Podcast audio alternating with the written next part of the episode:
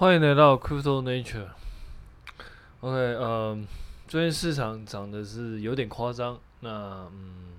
本来想讲一下关于市场的话题，但是看一下好像也没什么好讲的，因为目前来说，呃，比特币好像在上个礼拜，诶，应该是上个礼拜日吧，然后已经来到了，现在应该来到了三万三万零四百多，接近三万一千多吧。然后以太坊也破两千，那基本上呢，如果你这一波从大概我们不要说十一月啦，大概从十一月开始陆陆续续加码的话，目前来说应该这些部分加码的地方应该都是属于赚的啦，所以就嗯，那因为在这种市场相对来说比较好的时候呢，我相对就比较不敢去讲一些。个别币的状况，因为有点就感觉会制造一些疯魔情绪啊。虽然说我知道听这个频道的人也不多，但是就我们这个频道的习惯，基本上我现在就是呃静观目前币价的发展了。然后当机会合适的话，就会采取我自己的策略，慢慢的进行买进这样。OK，那市场的状况，嗯，大概就这样了。因为目前来说的话。比较多的新闻应该都是在 ETH 那个 ARB L2 那边，ARB OP 还有那个 ZK Sync 的部分这样。嗯，关于这几个部分的话，项目之前我是还没有时间去看了，因为大部分的时间都还是在做自己的东西。所以比较没有什么可以跟大家分享的。然后我比较关注的一些专案，目前来说好像也没有什么太多的消息。唯一可能会有一点消息的，可能是手安娜手机的部分啦。虽然说我自己对于手安娜做手机这个部分呢，相对来说是没有那么看好的。那最主要原因是因为现在手机的厂商实在太多了嘛。然后我我我猜他想要做手机的最大可能，其中原因之一是因为目前大家都是。呃，很就是手机使用率其实是高于电脑的嘛，然后呃，尤其是在年轻人的这一辈上，可能他们用电脑的时间比不上用手机的时间，所以假设你今天有办法在手机里面，就是这个入口，然后去安插很多所谓的那个 app 的部分，然后让现在年轻人可以使用这些 app 的话，我相信对于扩展使用者说或者说所谓出圈的部分，应该是会更好。也就是说，大家会愿意去，呃，应该说不是说愿意，应该说更有机会去让新的年轻人去使用这样子的 app。那做，我觉得做手机大概是为了这个目的。可是，因为现在手机的厂商实在太多了，那呃，做这个手机到底它能不能够真的才就有这样的效果？我个人是抱持一个比较怀疑的论调。虽然说我们也可以看到 Uniswap 它也有在做 mobile 的部分。但是它其实不是做手机，它只是做 App 而已。那嗯呃，整个手安呢，它就是做整个手机。那这个的话，我觉得成本会比较高。然后我觉得销售可能、我是没有那么看好啦。然后嗯，我自己没有用过那一只手机，那我只看过别人的评测。那看起来其实除了它可以，它本身就是算是一个。一个钱包的这个部分之外，我个人觉得它其实跟另外一只手机好像没有什么太大不一样。所以你到底愿不愿意花一千？我记得应该是一千 USD。你愿不愿意花一一千 USD 去买这只手机？我个人是嗯会持一个问号，但。往往就是市场的想的东西可能会跟你不一样啊，所以我也不见得看的是对的。只是说，就我目前所认知到的消息来说，我会觉得我其实是没有那么看好的。所以既然没有那么看好，我大概也就不会特别宣传这个东西啊，因为我觉得，嗯，这个应该是还好。但结果会怎么样，其实还很难说啊。所以就是不还是会。呃，去看后续它是怎么发展，然后再看要怎么去调整自己的部位，这样。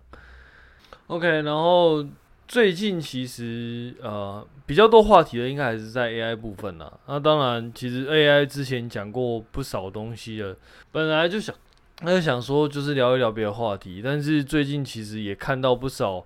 呃，并不一定跟 AI 直接相关，但是它是间接相关的一些。一些议题跟一些想法，然后想跟大家分享一下。嗯，首先我必须要就是有一点是让我非常意外的。嗯，我还记得大概是在一八一九年左右吧，还是一七？诶，一六，反正就是一五一六一七一八，反正这这四年大概就是大概那一段时间。然后呃，那个时候之前有提过，就是我觉得台湾有一个很厉害的，我个人觉得很厉害的老师叫 Joseph 然后他。其实我很多 system level 的 programming 的知识，其实都是从他 blog 里面去做学习的。然后我也有曾经去当他两天的学生。呃，他是一个非常我我个人觉得非常厉害的一个一个前辈。那基本上，呃，各种底层的东西在他手里面，基本上搞得跟那个呃那个什么，嗯，就写文章一样，非常厉害。基本上键盘只要在他手上，他基本上就可以连续敲出一些。就是你看起来就觉得哇，看这个、这个、这很厉害的一些程式码，不管是硬体 driver、firmware、CPU 架构，还是 compiler，甚至 OS，然后甚至 web server、browser，还有一些什么 database，基本上他应该都会有所涉猎。呃，我我现在讲的这些东西绝对不是在吹牛，我也不在吹捧，是真的还蛮厉害的。因为如果你有曾经追过，大概他在二零零八年到二零一八年所有的 Cost Cup 的的 talk 的话，你会知道他是真的蛮厉害的。台湾大概在呃零八年到二零一八年，几乎呃全台湾所有大大小小的 talk 里面，你都可以看到他的身影。基本上一年大概讲了。我我我忘记好多少场了，我记得巅峰时候，他说他一个月应该会有讲二三十场左右的不同的 talk，嗯，非常非常厉害。然后他的议题虽然说都着重在那个 system level 部分，其实但是他其实也有延伸出一些 application level 的东西，所以我觉得如果你对于呃城市部分你有兴趣的话。呃，当然，这个有兴趣是指非常深厚兴趣，因为假设如果你兴趣不够的话，你听他，你听他的东西你是听不懂的，因为他的东西需要一一你要有一连，就是你要有一定程度的知识，你才有办法去 catch up 他的东西里面的的一些精髓，这样。那呃，那重点不是这个啦，重点是他那时候讲讲过一个话，我算是蛮印象深刻，因为那时候算是。在 blockchain 跟 machine learning 这两个部分在做，算是算是这是两个比较大的领域，但是这两个领域在当时其实都不是非常的，不是说非常的受欢迎啦。应该是说在学术界可能会有分这两个大领域的研究，可是在于工业界里面呢，其实是。比较乏人问津的啊，当然不是说没有人做啊，只是说那个做的人就偏少，尤其是这两个部分，其实很多人都会把这两个当部分当做诈骗。怎么说呢？AI 目虽然说目前看起来很红啊，但是事实上在那个时候呢，大家都觉得这 AI 其实做出来的东西又不能用，然后那个呃，就很多都是就是讲的好像很厉害，但事实上做出来的东西可能可能就是一点实用价值都没有，所以就蛮常被偏称之为诈骗。那区块链呢，就更不用说了嘛，就是什么 token 卖，就是就是你买一些什么鬼 token 啊，然后到时候 rug 你啊，然后再加上什么呃，就是讲了很多应用，但事实上一个应用都没有落地，这种这种状况其实层出不穷啊。所以在那个时候，其实呃这两个专案的这两个方向都是属于那一种在业界是呃比较没有那么多人去参与的，当然也是有新创啦。可是那就是你知道，就是偏就是比较偏少数。当然，这是我自己的印象去评价这件事情啊，就是我那个时候的印象。因为我那个时候印象其实是你也知道，反正我那时候比较偏向于做 AI 这个部分。那我工作其实也跟那个比较相关，所以 blockchain 的东西其实基本上我那个时候是没有什么太多的知识的，就是凭着印象讲。反正那个时候就是这两个这两个方向，然后。呃，Jessup 老师那个时候就是选了区块链的方向。那那个时候他们好像还有做一些 I IoT、IOTA 的一些专案吧。那当然，后续这个专案到底怎么怎么发展，我就也没有再追踪了。反正就那个时候，老师往嗯 IOTA 的方向去，就是区块链方向去走。OK，那呃，老师那个时候讲过一句话，他说，相对于 AI 来说，AI 是属于大玩家在做的事情。那嗯，就是比如说，他需要很大的资源，然后需要有钱，然后有有很大的投入，有很大的资本投入，然后才有办法去发展的一个东西，所以它其实不太适合小型企业在做。那反而是区块链呢，它第一个是它可能并不需，并不一定需要那么大的资金成本。然后第二个是说它的技术相对来说比较成熟。那这也是实话，因为在那个时候 AI 其实还是在一个发展的阶段，是在一个。嗯，你需要用很大量的金钱支出才做出一个 model，但是那个 model 它，呃，能不能商业化，其实还是一个相对来说是一个未知数了。当然，我们从现在看起来，其实整个状况就会变得很很特别。因为虽然说那时候讲的没有错，AI 它其实是一个呃资金对于资金非常要求的一个一个产业。为什么这么说？因为你要做 model，你要训练 model，你要资料储存，其实每一笔都需要钱。但是区块链需不需要钱？区块链确实一开始启动的钱可能不需要那么大，因为它可能只需要两三个人，然后有一个 team，然后一个一个电脑。那假设你今天要做链上的状况的话，你可能就是呃有有一个电脑，然后可以写合约，然后写合约的话，其实差不多就也也就这样。当然。嗯，你后续要做一些什么行销啊什么的，那那些就是另外一件事情，所以才会有很多专案。其实一开始他们做一个 prototype 之后，可能就是去上链，然后发币，然后发币之后有一些资金，然后再做其他事情。Anyway，但但是它的一开始启动资金其实确实没有像 AI 那么大，因为 AI 其实如果你今天是真的要做一个 AI 的专案的话，首先你你假设你必须要你需要自己训练模型的话。那你就要自己去有一些有一些资源可以去架你的机器啊，不管你是实体的机器也好，虚拟的机器也好，其实都需要钱。然后你的训练，你如果用到 GPU，用到 FPGA，用到 ASIC，其实每一笔都需要。你就算租你也要钱，就是你用多少就要算多少。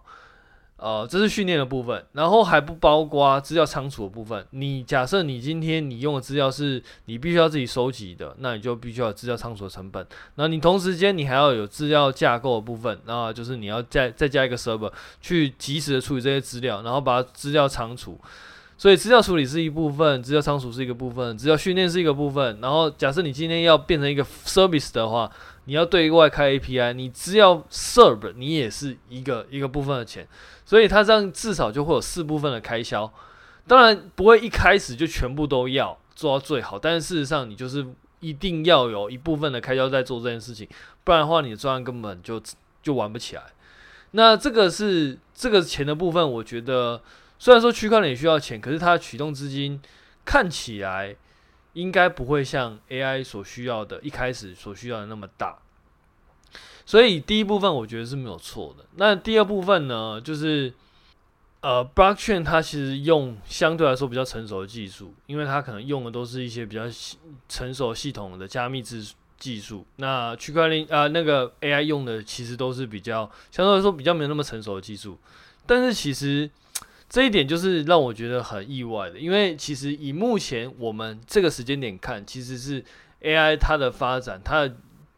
大众的接受度看起来似乎是比区块链好蛮多的，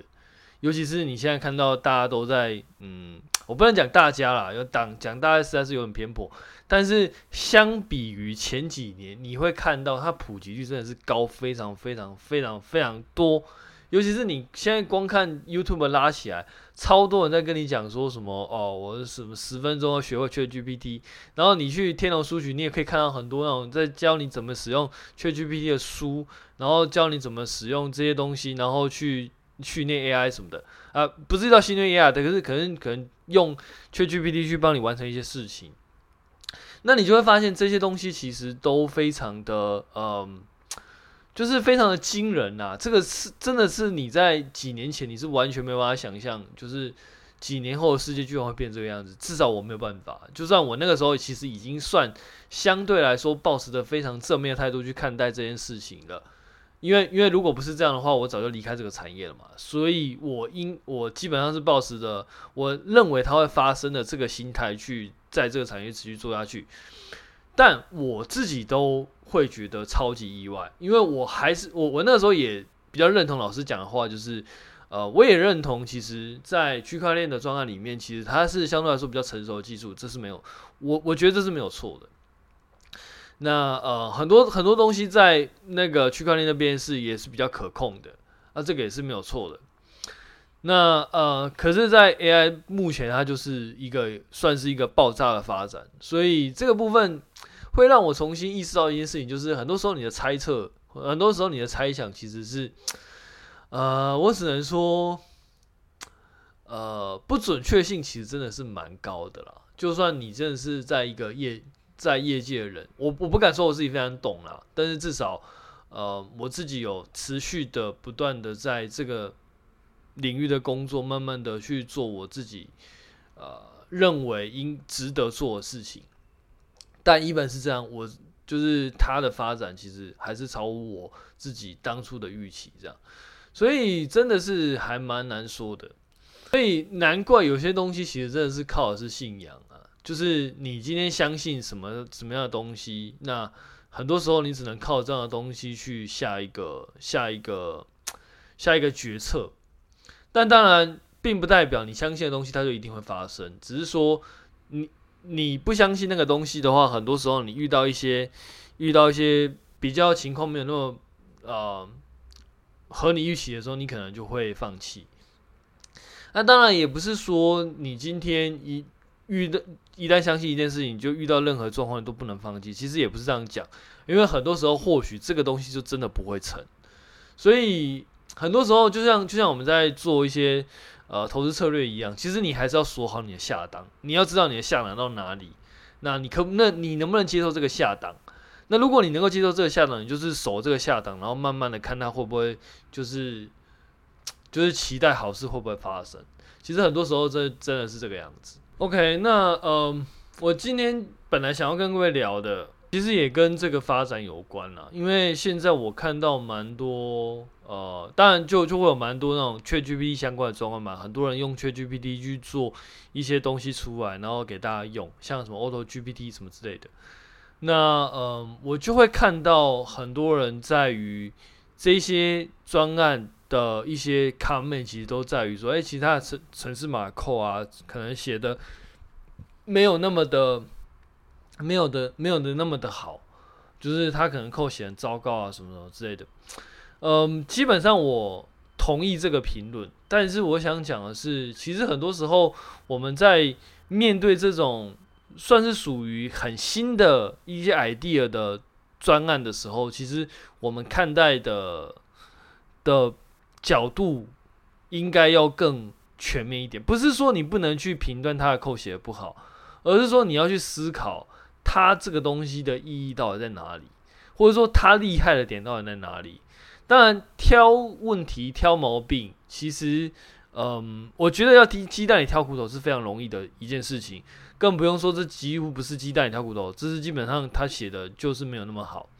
但是问题是，呃，我们除了看到这一面之外，另外一面其实我们要更 focus 的，应该是它这个东西做出来对于我们的影响跟意义到底在哪里？因为因为这种很新的专案，它其实今天你要看的，并不是说它的呃细节 detail 部分，而是说它开创的方向到底是什么。比如说像呃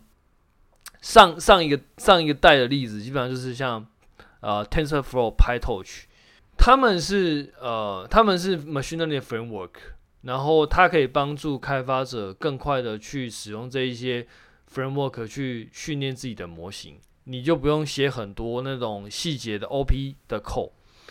那这个东西呢，它厉害的地方就是说，其实你在没有这个东西之前啊，其实你要你今天要训练一个呃 machine learning model 是相对来说是，不能说困难啊，但是是很不方便的。比如说你今天要训练一个类神经网络，那你可能要自己写一些什么 ReLU 啊，convolution 啊。然后你可能要自己写 matrix multiplication 啊，然后你可能要自己写 softmax 啊，然后你可能要自己写一些什么呃 activation function 啊，那你可能还要再自己去写一些那个 gradient descent 啊之类的。可是这当这种 TensorFlow 跟 PyTorch 出来的时候，其实你基本上不用不太用自己写，你只要去想你的架构需要什么，然后你要怎么训练，那你可以快速的用这些东西、这些 framework 去帮你产把这些 code 产生出来，然后开始进行训练。我觉得这个东西就是一个非常大的进步。但其实 TensorFlow 跟 PyTorch 这两个其实是，嗯，他们其实不算是始祖，始祖其实是我个人认为是唯一的始祖应该是 Theano。那当然，其实除了 Theano 之外，还有一个我自己很喜欢的叫 Cafe。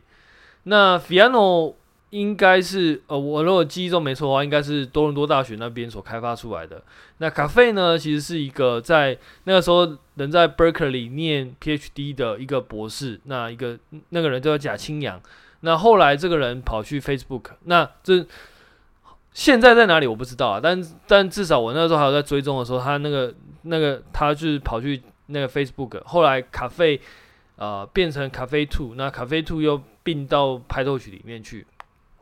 所以这是整个脉络。那我我想讲的是说，Fiano 跟 Caf 呢，他们的出现让大家原来必须要自己去刻 activation function，然后变成是有公认的 framework 可以用。那 TensorFlow 跟 PyTorch 呢，在这个基础上去奠基，让这个执行上变得更顺畅，甚至把它原来从那个呃。比较阳春的计算变成一个真正的 DSL 的 framework，我觉得这个是 TensorFlow 跟 PyTorch 厉害的地方。但是在那个时候的跨时代的意义，其实就在于说，这些 framework 让你原本需要自己去写一些 activation function 的，变成是你只要用别人 framework 就可以了。那在这个地方，它只要做得足够好，其实后续当然我在同时间那个年代，其实你可以看到很多后进的一些。Framework，但事实上都没有办法取代这两者的地位。当然，PyTorch 其实也是在 TensorFlow 之后，但是 PyTorch 它自己独特的意义，让它在于这个竞争上，它有一它有占有一席之地。但我想讲的是说，其实很多时候，在这个嗯，在发展的当下，假设你今天做的。呃，是第一个，但是虽然说你做的实作上可能效果没有那么好，但是你你是第一个，然后再加上你做的又没有到非常差，然后但是问题是你今天是确实取得了大众的认可，那很多时候你就有机会变成那个时代的霸者。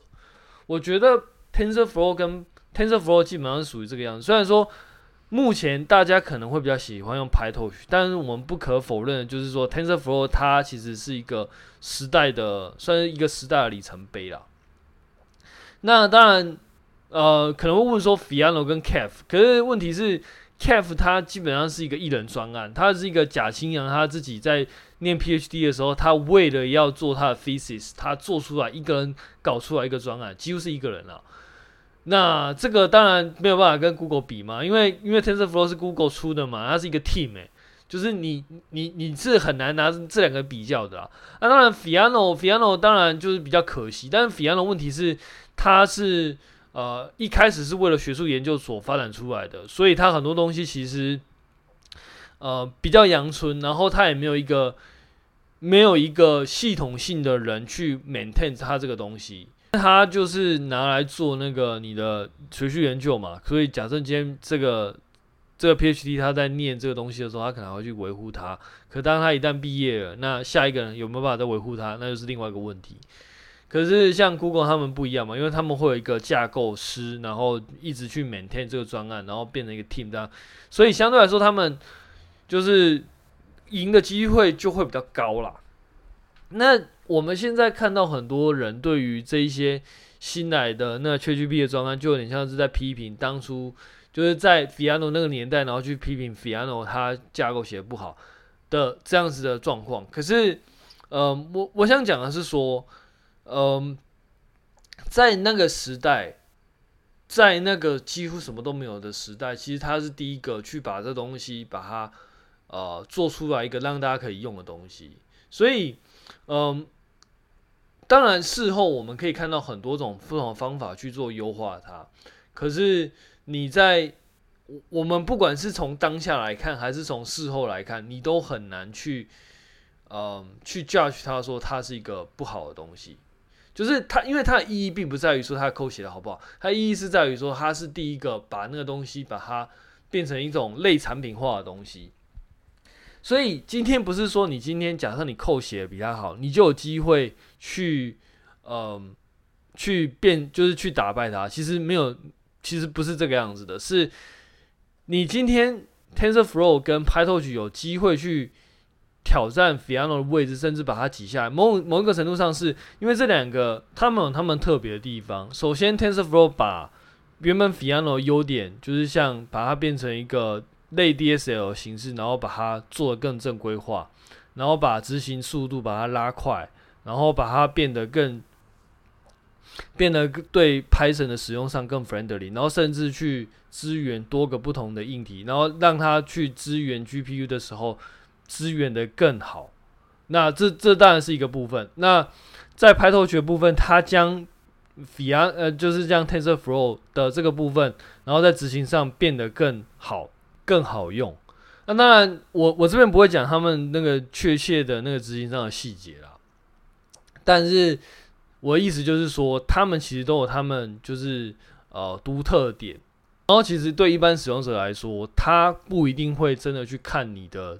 你的里面实作细节到底怎么样，他们更在乎的是这个东西到底跟他们使用的状况，他们想不想用，他们喜不喜欢用，对他们说用用用的顺不顺手，然后对他们来说有没有帮助，其实这才是大家会去仔细去看待这样一代东西的人，所以不是说你今天去。就是一直 focus 在这个 code 的部分。当然，你今天你可以针对你，你如果有办法的话，你可以针对它扣不足部分去做修改，甚至写一个更好版本出来。但并不代表你你这样的东西就有机会被大家所接受。就是你你今天不是说你今天扣写的比较好，那大家自然而然就会来用你的这个东西。其实，呃，程式写久了，你自然会发现。并不是这样一个道理。很多时候，其实你扣写的烂，但是大家就是想用。这个这个例子很多啦，就是太多了，就是多到我其实要举例可能会得罪一些人，所以就算了。反正 就是太多了，就是很多那种明明写的不好，但是因为他就刚好在那个市场上，然后他是真的有解决到他的问题，所以大家就会想用。那你今天你的扣写的再好，但是你一来是你的时间比他晚，二来是。你并没有真正的去从使用者面上去做一些很大部分的革新，所以对于使用者来说，他不一定会 care 你这个东西啊，你懂我意思吗？当然，我今天并不是要去批评说这些人他们的想法不对什么的，其实我并不 care，只是说，嗯，我我想分享这个东西比较像是，呃，很多时候，尤其是工程师 base 的人会去看待某些专案的时候，会用太多。细节或者说执行细节这个部分去看待它，当然并不是说这样是错的，应还是要看你的目的是什么。比如说像，比如说像区块链很多专案，它基本上会有 security 的 issue，它它实做的方法会让它会有 security issue。那这个部分的话就变得非常重要，因为假设你今天是做这个东西，然后你有 security issue，你今天被攻击，那就算你做的再好，你被黑客，那就是你你也是没有用。所以，其实你还是要去看待你今天呃的目的是什么。但是，呃，你不能够因为它执行细节上有问题，那你就忽略它另外一个部分。而这个状况，尤其是在那一些相对来说革新度比较高的专案的时候，因为如果你在革新度比较高的专案的时候去用这样的角度去看待的话，你可能会 lost 掉很多事情。因为革新度很高的专案，它并不一定会真的去拿来，就是 production，就是它可能离 production 还是有个 label 的。所以你今天去针对它执行细节去做一些 argue，其实是，嗯，我我我只能说意义可能没有那么大，除非这个东西是要 production label 的。那但但问题是，如果你去呃去呃从这个角度去看，但但你就得到很多负面的结论的话，你可能会。真的会 lost 掉很多东西，因为你的你的那个观念可能就很偏颇，你可能觉得啊，看这个专案真真的写很烂啊，它根本一点参考价值都没有，那那 code 写很糟啊什么的。可是它的意义可能并不在于这边，它意义可能在于你可能要用用另外一个角度去看待它，会比较是它真实的样貌。OK，反正嗯，算是近期在看各种讨论的时候，一个蛮有感的一个状况了。当然，我还是要强调，并不是说去看执行细节的 loss 是不好的事情。OK，这是两回事。因为很多时候，假设你今天是要 production 的，那你可能就必须要去关注这些执行上的细节，因为这个时候你就要去意识到，这样子的东西它，嗯，你在 production 的时候可能会出一些状况，但是同时间你也要意识到，其实像这样子的专案，它的目的其实是去做一个概念产品的发想，然后另外一个是说，像现在这种呃 ChatGPT 相关的专案，它可能一开始产生出来的 code 可能并不是那么好，但是你也要去意识到，就是说这样子的东西。呃，假设他今天有办法做出一个这样子的 po，就是产生出这种品质的 code，那有没有机会它在未来的时间点，它产生出来的扣品质会越来越好？这些东西都是我们去需要去思考，而不是说单只是从它执行上的细节，然后就说，欸，这东西其实很很不好，很没很烂，或者说没有价值什么的。我自己觉得，尤其是在嗯，却就是 AI 这个部分呢，未来应该会有很多这种。这种呃相关的问题存在，就是一开始 machine learning 做的东西，或者说 AI 做的东西，可能品质不是那么好，然后就很多人会去 argue 这件事情。但事实上，我觉得，嗯、呃，他的看法不应该从这个角度出发。OK，总结起来，我觉得会有两个点是我比较想要呃分享的。第一个是说，像这种 pro concert，它不见得之后会 production，所以你今天在在拿 production。的实作的要求去看待它的时候，其实是相对来说比较没有那么公平的。你可能要去看说，他想要带起的概念跟应用的方向可能是哪一个，因为他不一定会拿这东西去去做 production 嘛。可是他的方向，假如如果是大家能够接受的话，那未来他去推出真的 production 的时候，可能就是非常的厉害。那第二个，第二个是说，这种呃类。就是这种 AI 所产生出来的东西，不管是扣也好，文字也好，影音也好，其实你不太能够用现在的品质去驾驭它，说它其实是没有用的，因为或者说它可能没有那么强大，或者说什么的，因为你要知道，就是这一些训练的东西，它是有机会在在进行进步的。随着呃演算法，随着资料的增强，那随着 GPU 的能力更强大，它是有办法产生出更高品质的东西。那一旦它有办法产生出那那那么高品质的那个瞬间，基本上很多东西就会变跟着改变。它就有点像指数是要爆炸成长，就是它不像是那种线性，它是突然间噔，然后就从一零变跳到一那一种那种感觉。所以，嗯、呃，它可能做了很久都还是零，但但这个时候你你要意识到这个东西它是有可能变成一的，它不是真的是零，它只是说还没有到达那个 threshold 而已。OK，那就是我们今天分享的东西。那我们下次见，拜拜。